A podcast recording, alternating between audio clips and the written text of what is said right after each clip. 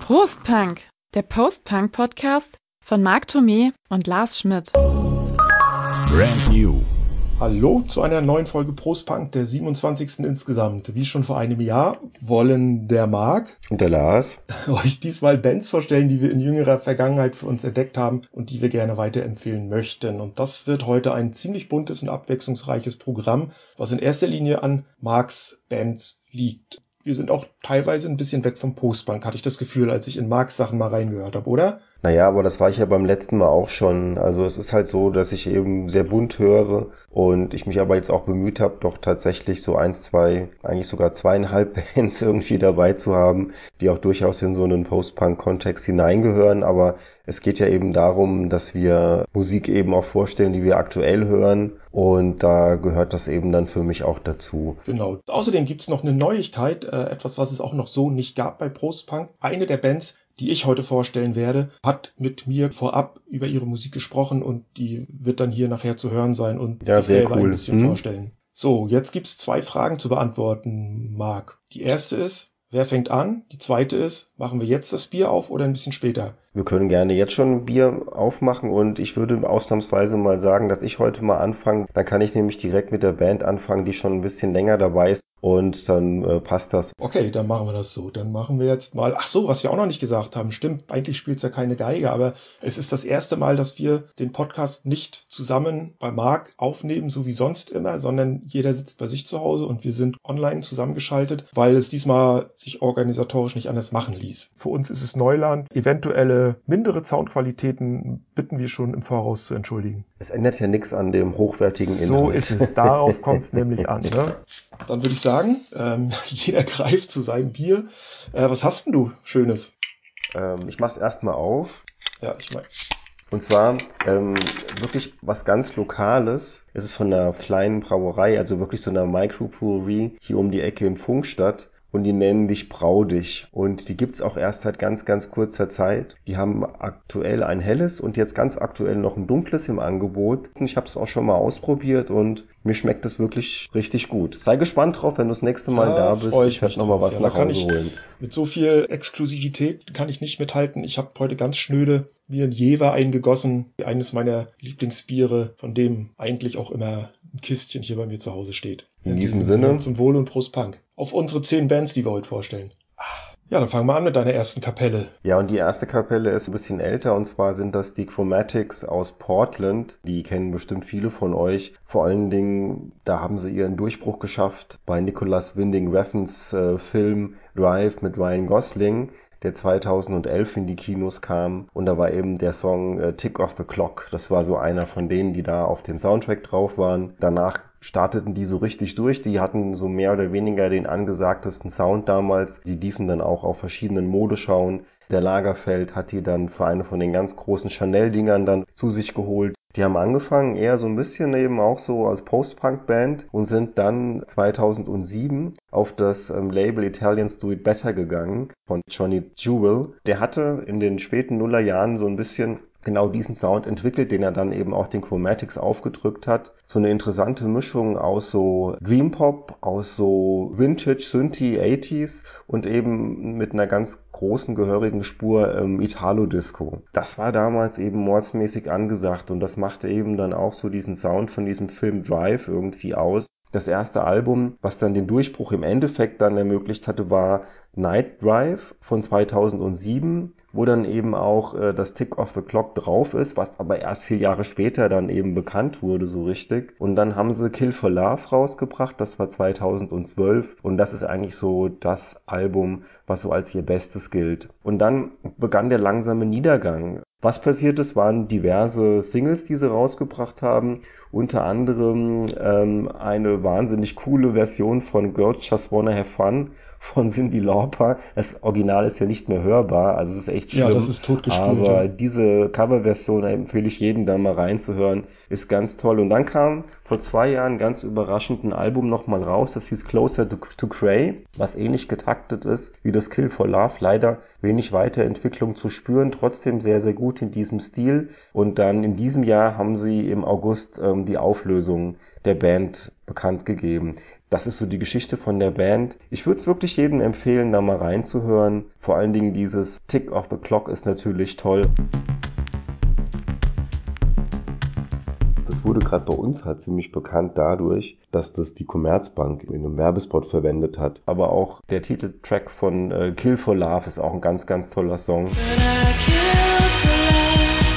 Und wie gesagt, wer das nicht kennt, bitte mal reinhören. Es gibt auch drei Compilations von äh, Italian Do It Better, die auch sehr, sehr empfehlenswert sind für alle Freunde des gepflegten Synthie-Pop, die auch vor Italo Disco nicht zurückschrecken. Wie fandst du's? Das ist die Band von denen, die du vorstellst, mit denen ich am ehesten klarkomme, musikalisch, so vom Stil. Wie soll ich sagen? Ja, es ist so entspannter Elektropop, ne? Also diese 80er Tradition hört man voll raus. Mir ist ein bisschen auf Dauer der Gesang zu eintönig geworden. Ich kannte die auch schon vorher. Auf jeden Fall coole Mucke. Ich hat mich auch so ein bisschen an so diesen französischen äh, Synthie-Pop der 80er erinnert. Auf jeden Fall ein Tipp. Du bist dran. Ich gebe das, ich gebe das Staffelholz mal weiter. Ja, dann komme ich mal zu der Band, die ich schon kurz angekündigt habe, ohne ihren Namen zu nennen. Jedenfalls die Band, mit der ich im Vorfeld gesprochen habe. Eine Band aus Deutschland, wobei nicht ganz. Äh, es ist ein Trio. Die Sängerin ist äh, aus Österreich. Hauptsitz ist momentan Dresden. Sie heißen Machine de Beauvoir. Warum sie so heißen, das werden sie nachher auch kurz erklären. Wir werden das dann mal einspielen, was sie uns erzählt haben. Äh, ich bin auf die aufmerksam geworden durch eine meiner anderen Lieblingsbands, nämlich durch Knorkator. Und der Bassist von Knorkator ist nämlich einer der Musiker, der dort mitmischt. Die anderen sind die Sängerin Sandra Hüßmann, die auch Schauspielerin ist, und Jörg Schitkowski, der für die Electronics zuständig ist. Wenn man sich das anhört, dann erkennt man gleich, dass diese musikalischen Einflüsse ganz klar im Postpunk und in der elektronischen Musik so späte 70er, frühe 80er liegen. Das hört man dann auch bei Coverversionen raus, die sie mit auf ihrem Album haben, sowas wie Warm Leatherette zum Beispiel oder Erschießen von Ideal. Der Gesang und die Bühnenpräsenz von der Sängerin ist eben auch ganz immens. Ich habe die auch schon mal live gesehen und das war wirklich auch richtig so ein, so ein Wow-Effekt auch für mich. Ja, ich glaube, mehr muss ich selber dazu gar nicht sagen. Ich würde jetzt dann mal Sandra und Jörg das Wort erteilen, mit denen ich gesprochen habe. Ich bin Sandra Maria Huymann, äh, Schauspielerin, Sängerin und Regisseurin und mache gemeinsam mit Jörg Schitkowski, der neben mir sitzt. Mhm. Guten Tag. Und Reiko Golka äh, Musik. Unsere Band, wir nennen uns eher Künstlerkollektiv, heißt Machine de Beauvoir. Und der Name rührt natürlich, wie es schon klingt, aus dem Französischen, wegen unserer allgemeinen Lieben zu Maschinen, zu Simone de Beauvoir und auch zu Sartre. Der ist so entstanden aus unserer Liebe zur Literatur, zu Punkrock, zu Elektromusik und zum weitestgehenden und übergreifenden und aktuellen Feminismus. Wir machen Musik, die schwer zu beschreiben ist. Also wir versuchen das selber immer wieder anders in Worte zu fassen. Wir sind noch nicht ganz glücklich damit. Wir bekommen oft so Feedback, dass wir klingen wie, wie, äh, wie und dann wissen die Leute nicht genau, was sie sagen sollen, weil wir doch was sehr, sehr eigenes machen. Basierend natürlich auf den Sounds, die heute vielleicht als Retro beschrieben werden. Also immer noch auf deiner Bandmaschine mit 8 oder 16 oder 24 Spuren recorden wir unsere Sounds und bauen erst im Anschluss an diese Multitracks unsere Musik. Wir haben Vorlieben, wir haben bestimmte Synthesizer und soundbasierende Geräte, aber manches entsteht auch aus einem Mangel, also an einer ausgedünnten Form von Studiotechnik. Und dazu martern wir Texte. Also die Texte sind teilweise von uns, teilweise zitieren wir Autoren, Autorinnen, Gedichte, aber auch Prosa. Wir haben einen Text von Oscar Wilde aus seinem Buch Der Sozialismus und die Seele des Menschen zum Beispiel vertont. Wir haben äh, einen Text von Kafka vertont. Wir schauen dann in diesem Mix aus eigenen Texten, Fremdtexten und auch Coverversionen, die wir haben, dass wir eine Emotion beim Publikum erzeugen, die einzigartig ist. Das sind also Coverversionen im weitesten Sinne. Das sind immer sehr verfremdete und eigene Interpretationen. Die entstehen nicht als nachgespielte Stücke, sondern die sind immer sehr eigen und sehr interpretatorisch sozusagen. Ja, wir, wir zerstören auch manchmal. Ja, sehr gerne. wir, wir zerstören sehr gerne. In der Hoffnung, auch beim Publikum eine ganz eigene Interpretation auszulösen dass wir mehr Fragen stellen, als wir Antworten bieten mit unserer Musik und den Texten. Man kann die Songs auf, auf die eine, auf die andere Art interpretieren und ich finde alles interessant und ich unterhalte mich da auch gerne mit den Leuten darüber. Euer Debütalbum Nimmersatt ist ja schon von 2017. Wann kann man denn mit neuen Songs rechnen?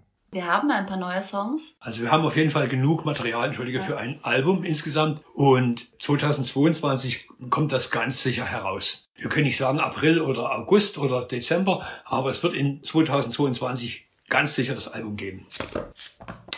Anspieltipp von diesem Debütalbum Nimmersatt, der heißt auch Nimmersatt, also der Titeltrack.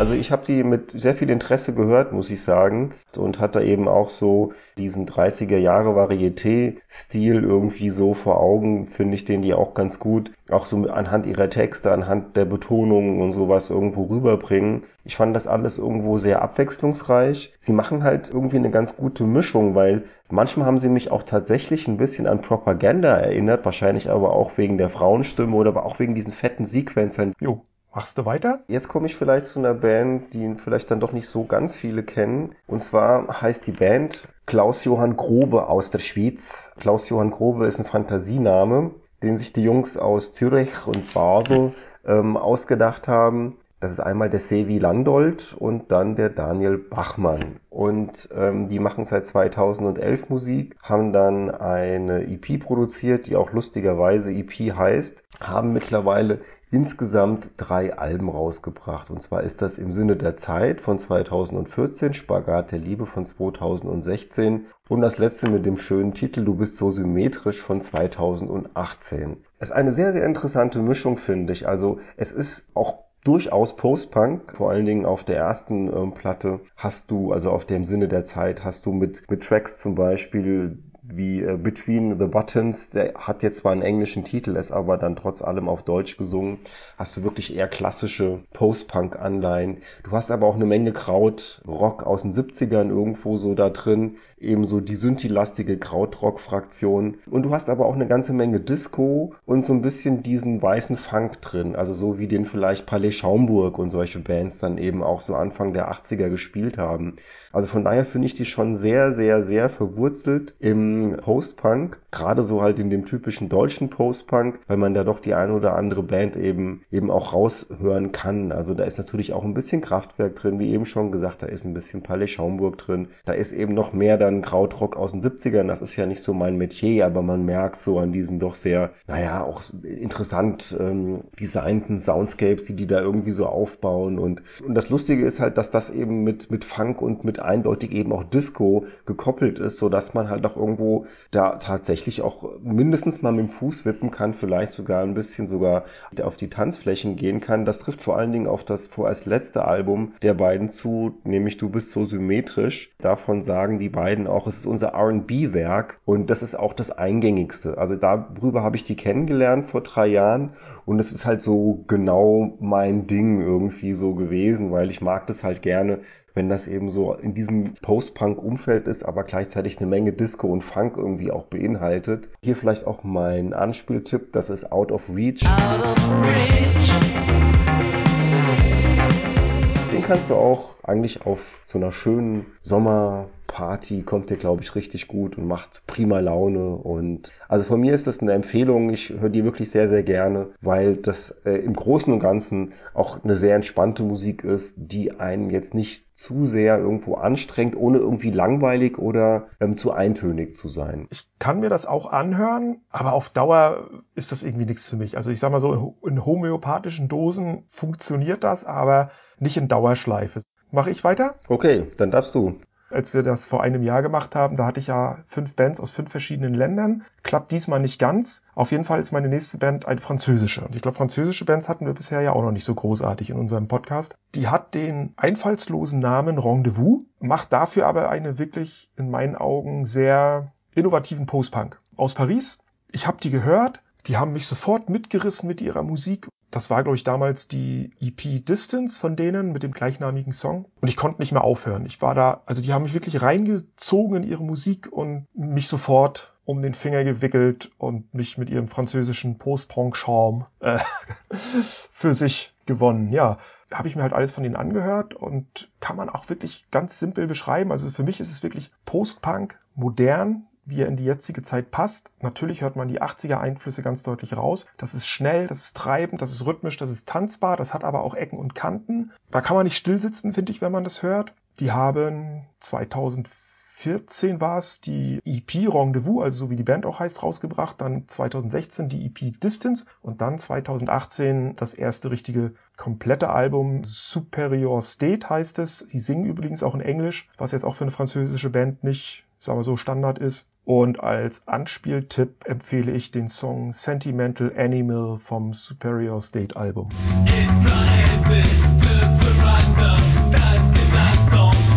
Ich fand die auch gut. Ich habe hier auch tatsächlich die Verortung im früh 80er Post-Punk und vor allen Dingen im Cold Wave dann doch relativ klar wahrnehmen können. Also es ist ziemlich deutlich in dieser Zeit so verortet und die Zeit und die Musik von damals, die mag ich halt einfach. Darum machen wir unseren Post-Punk-Podcast und dementsprechend war das für mich sehr, sehr hörenswert. Und da komme ich jetzt nochmal auf das zurück, dass wir echt mal eine Folge machen müssten über ähm, französische Bands, weil da habe ich dann ziemlich eindeutig auch so Anleihen an den spät 80er, früh 90er Cold Wave. Das waren dann so Bands wie Silent Party, dann gab's Little Nemo und dann gab's noch Mary Goes Round. 21.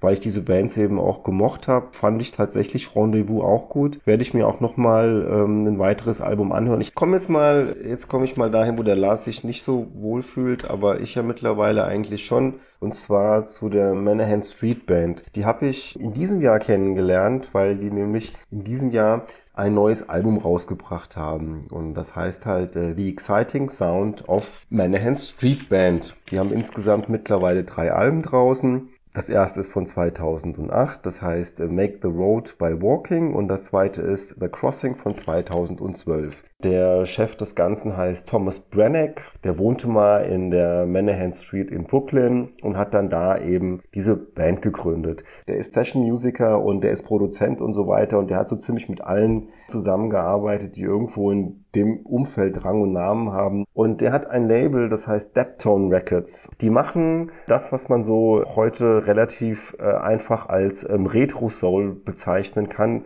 nämlich Sie machen Soul und R&B, Funk, aber in erster Linie Soul, der klingt wie aus den 60er, 70er Jahren. Also es ist wirklich ganz, ganz toll, was die machen. Wenn man auf diese Art von Musik steht, ist das wirklich so eine Referenz. Also ich muss da immer so, wie gesagt, alles rein instrumental. Ich muss da immer so an, an irgendwelche Blaxploitation-Filme aus den 70ern denken oder an Quentin Tarantino-Filme, der ja gerne sich bei dieser Musik auch bedient. Und bei mir läuft das tatsächlich zu Hause gerne auch mal rauf und runter, weil es halt einfach so ein bisschen groovy, funky, soulig ist, ohne jetzt irgendwie schmalzig zu werden und eben nicht so diesen ganz modernen äh, Soul und R&B, der mir manchmal einfach zu weich gespült ist, verkörpert, sondern diesen richtig schönen Retro-Sound. Habe ich noch einen Anspieltipp für euch? Das ist immer so ein bisschen, so ein bisschen schwierig bei Instrumentals, ne? Aber ich hätte einen von der, von der neuesten Platte und der heißt The Star Chaser und da bekommt man sofort diesen Quentin Tarantino Flavor irgendwie ins Ohr und das finde ich schon, also ich finde das schön. Lars mag es nee. nicht so, aber ich finde das geil. Ja.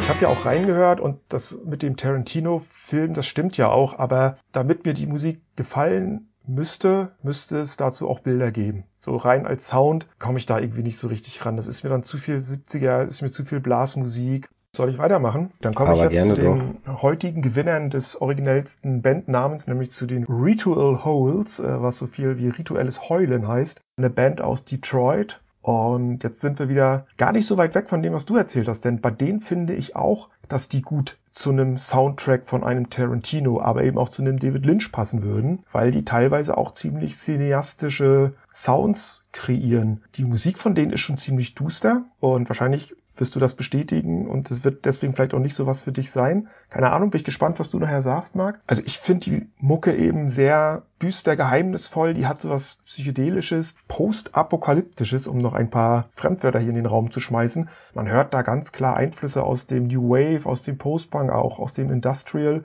Die haben so eine ganz charakteristische äh, Twang-Gitarre, so wie man sie auch so vom Surf-Punk kennt. So scheppernde Beats vom Drumcomputer. Auch so einen ganz markanten, schnarrenden Bass, den du da immer hast bei ganz vielen Songs. Und der Sänger Paul Bansel heißt er, hat auch eine ziemlich sonore Stimme und das Ganze macht natürlich schon so eine dunkle Gänsehautatmosphäre aus und mich hat das eben gleich fasziniert, aber du weißt ja, Marc, ich bin für sowas ja auch empfänglich, aber andererseits hat das auch etwas was ich so in dieser Konstellation noch nicht gehört habe vorher, in, in dieser musikalischen Mixtur. Es gibt bislang drei Alben. Das erste heißt Turkish Leather von 2014, dann kommt Into the Water von 2016 und Rendered Armor von 2019. Auf dem letzten sind sie nicht mehr ganz so finster und bedrohlich wie auf den Vorgängern. Dazwischen gibt's noch eine EP namens Their Body und hier ging's mir auch so wie dir zuletzt. Hier habe ich mich sehr schwer getan, welches Song, welchen Song ich als Anspieltipp empfehle. Deswegen sind es jetzt zwei geworden. Und zwar ist das eine Park Around the Corner.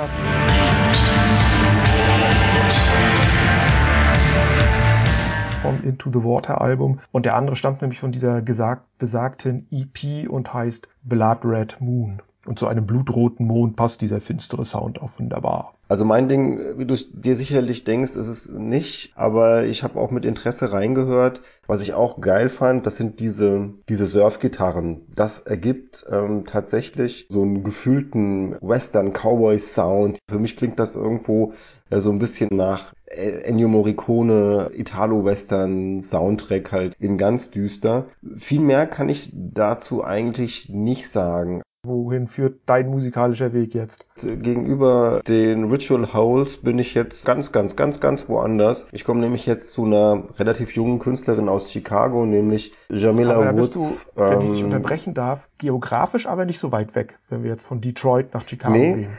das bin ich generell nicht. Wir sind geografisch ganz nah beisammen, aber musikalisch ganz weit voneinander entfernt. Äh, Ich muss mich jetzt versuchen, ein bisschen kurz zu fassen, weil man über die ganze intellektuelle Abhandlung schreiben könnte.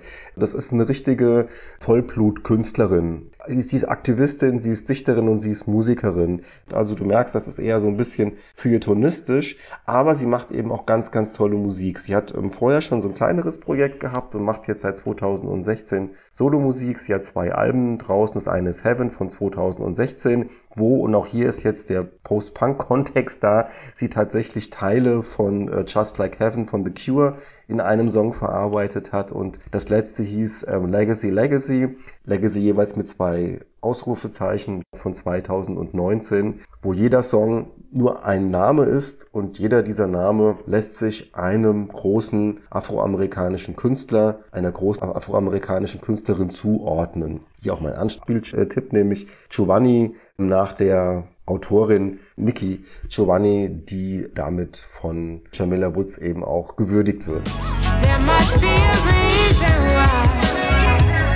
Das Musikalische, darum geht's jetzt ja hier in erster Linie, jetzt außer diesem ganzen Background. Ähm, ich finde, sie macht im Moment so mit den coolsten RB, den es irgendwie so in der Gegenwart gibt. Ein bisschen mit Hip-Hop-Beats irgendwie so untermalt, toll produziert, aber eben nicht so mit dem mordsmäßigen Wumms, den man teilweise so hört, wenn das dann immer so überproduziert wird, sondern sehr filigran, tolle Stimme, alles nicht so übertrieben, sondern für mich blubbert das absolut zeitgemäß, aber trotzdem irgendwo mit der richtigen Rückwärtsgewandtheit so aus den Boxen und ist für mich einfach fantastische Musik, vor allen Dingen das Legacy Legacy ist ein, ist ein ganz tolles Album, auch wenn ich vielleicht nicht zur richtigen Zielgruppe gehöre. Ja, ich weiß, ich kann mit dieser Musik nichts anfangen. Ich habe versucht reinzuhören. R&B geht gar nicht. Also ich äh, höre mir das sehr, sehr gerne an. Das ist schön. Siehst du, immerhin 50 Prozent von uns mögen das. Dann komme ich jetzt wieder mit dem Kontrastprogramm. Aber ich bleibe in den USA, gehe allerdings nach Los Angeles zu einem ja, Projekt. Ist es ja eher eigentlich ein, ein One-Man-Projekt, äh, The Soft Moon. Und der Mann, der dahinter steckt, äh, heißt Luis Vasquez. Ja, das kann man eigentlich mit dem Begriff abgründig bezeichnen, finde ich. Also es ist wirklich eine sehr düstere Musik, aber eben auch eine düstere Musik, die teilweise auch mir wehtut, wenn man das sich längere Zeit anhört. Das ist halt elektronisch, aber es sind auch Gitarren drin. Du hast so hämmernde Bässe, treibende Beats. Das brummt, wummert, zischt und dröhnt permanent immer irgendwie da in dieser Musik. Die frühen Sachen von ihm sind noch eher instrumental oder du hörst im Hintergrund höchstens mal eine Stimme irgendwie mal flüstern, schreien, irgendwelche Geräusche von sich geben, aber nicht richtig singen. So ein klassisches Strophe-Refrain-Schema gibt es schon mal gar nicht. Das kommt erst später auf den jüngeren Alben dazu. Und auch da finden sich natürlich die verschiedensten Einflüsse wieder aus, aus Post-Punk, aus Gothic, aus IBM und Industrial. Aber auch da, wie ich es auch schon vorhin bei den Ritual Holes sagte, finde ich auch hier hat der Musiker es geschafft, das alles zu einem für mich doch neuen und so noch nicht gehörten Klangkosmos zusammenzubauen, zusammen zu verschmelzen. Auf jeden Fall hat die Musik das Potenzial, um Marilyn Manson Schrecken einzujagen, finde ich. Manchmal, wie gesagt, kann es auch echt wehtun, wenn, wenn man das längere Zeit hört. Aber wie gesagt, bei mir als Ex-Grufti sind da natürlich sofort die richtigen Antennen angegangen und ich konnte The Soft Moon vor zwei Jahren war es, glaube ich, mal live erleben auch und äh, dann verstärkt um, ich glaube, drei Leute noch live, hat er diese doch überwiegend elektronische Musik auch super rübergebracht. War wirklich ein sehr, sehr geiles Konzert. Und auch da gibt's mehrere Alben, The Soft Moon von 2010, Zeros von 2012, Deeper von 2015 und Criminal von 2018. Dazwischen sind immer mal wieder irgendwelche Singles und EPs erschienen, also auch ein ziemlich hoher Output. Und mein Anspieltipp ist der Song The Pain vom letzten, also vom aktuellsten Album Criminal.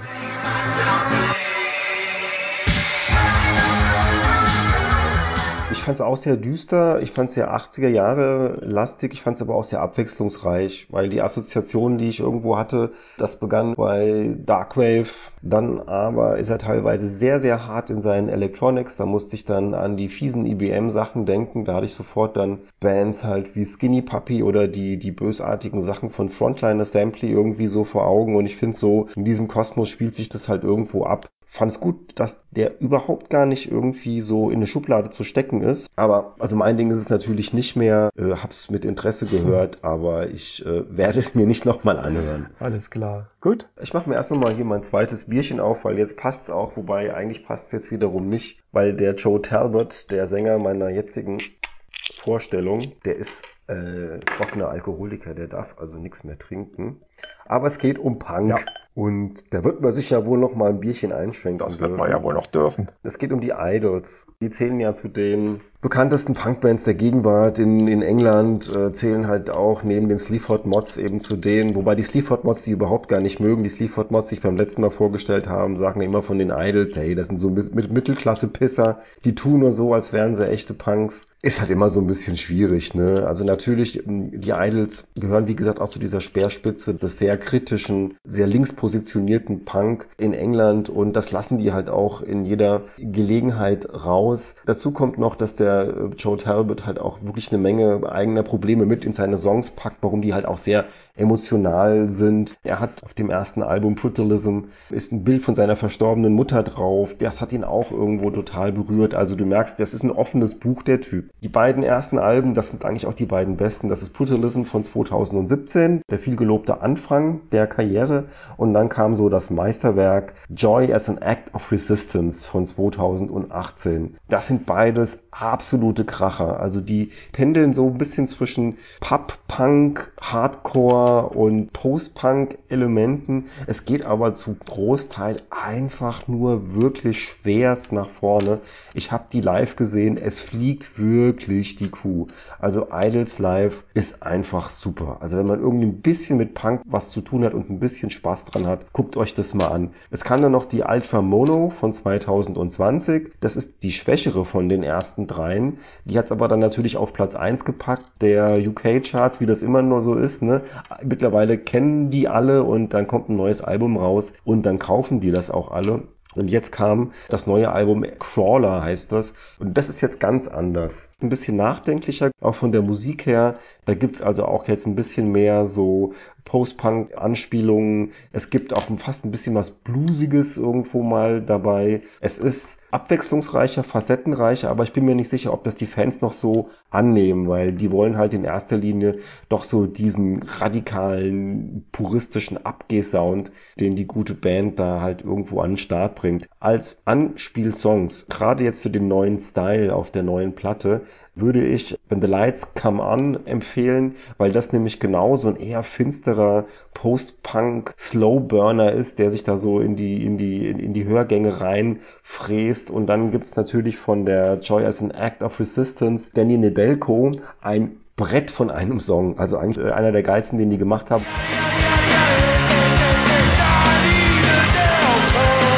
Berichtige mich, aber ich hatte so ein bisschen den Eindruck, bei dem, was ich so quer gehört habe, hat mich das stellenweise an die Editors und an Interpol erinnert. Nur eine ganze Ecke krachiger und schräger. Also es ist auf jeden Fall eine Band, die nochmal verdient, nochmal genauer reinzuhören, als das jetzt in der Vorbereitungszeit hier auf die heutige Folge möglich war. Und deshalb empfehle ich dir eben auch wirklich, die, die neue dir mal anzuhören. Gut, wird getan. Jo, dann mache ich den krönenden Abschluss heute mit meiner letzten Bandempfehlung. Dann gibt es jetzt die Heilung. Da könnte man, glaube ich, auch eine Menge drüber erzählen. Ich bin durch die Fancy-Serie Vikings auf die norwegische Band Vordruna aufmerksam geworden, die an dem Soundtrack zu dieser Serie beteiligt sind oder waren. Und wenn man sich von denen mal so ein paar Sachen anhört, dann landet man über Querverweise zwangsläufig bei Heilung. Was schon mal vielleicht, ohne dass ich es jetzt schon näher beschrieben habe, klar macht, worum es bei dieser Musik im weitesten Sinne gehen könnte. Ich fange jetzt mal nochmal vorne an. Also die Band ist auch ganz interessant. Es ist ja ein Trio, bestehend aus einem Deutschen, einem Dänen und einer Norwegerin. Die Musik basiert, und das ist jetzt mal Eigenaussage der Band, auf Originalartefakten und überlieferten Texten aus der Eisen- und der Wikingerzeit. Die nennen es verstärkte Geschichte aus dem frühmittelalterlichen Nordeuropa. Die singen teilweise eben auch in diesen altnordischen Sprachen. Die Klänge in den Songs werden teilweise aus Materialien erzeugt, die damals eben auch die Menschen schon zur Verfügung hatte. Eben, da wird mit Knöchelchen aufeinander geklopft. Natürlich werden Trommeln benutzt. Da wird mit Steinen irgendwo drauf rumgeschabt. Das alles natürlich mit der Tontechnik des 21. Jahrhunderts ergibt schon einen wahnsinnigen Sound. Mich macht sowas ja total an. Also mich haben sie damit ja sofort gehabt. Ne? Das hat ja sowas Mystisches, Archaisches, Meditatives aber auch. Und wenn du die dann noch siehst auf der Bühne in alten Kostümen nach Originalvorbildern geschaffen mit Geweihen, also es ist schon irre, was sie da für einen Budenzauber veranstalten. Das hat mich echt schwer gepackt. Es gibt zwei Studioalben, nämlich Off-Near von 2015 und Futa von 2019. Dazwischen noch Lifa, ein Live-Album von 2017. Mein Anspieltipp ist der Song Traust vom Album Futa.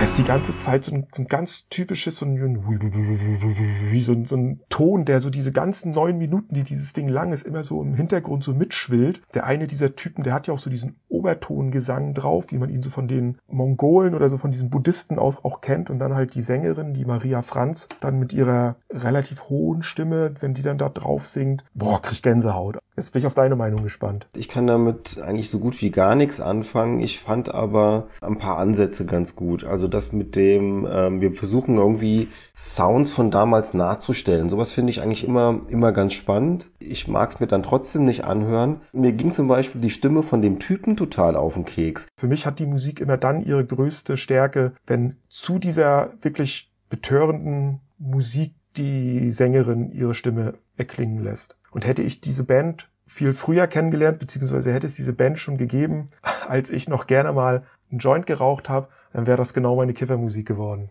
Jo, ich glaube, dann sind wir ja auch schon Ja, durch das eigentlich war dein, heute ja, mit meinem unseren. Schlusswort, genau. aber es war jetzt auch, also ich, war wirklich sehr abwechslungsreich. Musikalisch sehr Also wir machen sowas auch nochmal. Die ersten, die, ich habe schon wieder die ersten neuen Sachen, die ich nochmal gerne vorstellen würde, aber wir lassen uns ja mal wieder ein Jahr Zeit, denke ich. Ja, ja, würde ich auch sagen. Jetzt bereiten wir uns erstmal auf Weihnachten vor, ohne Ja, zu viel zu verraten. so sieht's aus. Unsere treuen Zuhörer. Gut, haben wir es geschafft. Ich glaube, mein, Je- dann mein Jever ist auch fast sagen wir doch mal- ausgetrunken. Ich kipp mir hier noch den letzten Ja. Schluck rein. Ich habe noch ein Schlückchen. In diesem Sinne. Prost, Punk, und bis zum nächsten Mal. Bleibt uns gewogen. Danke fürs Zuhören. So Bye, bye. aus. Prost, Punk! New.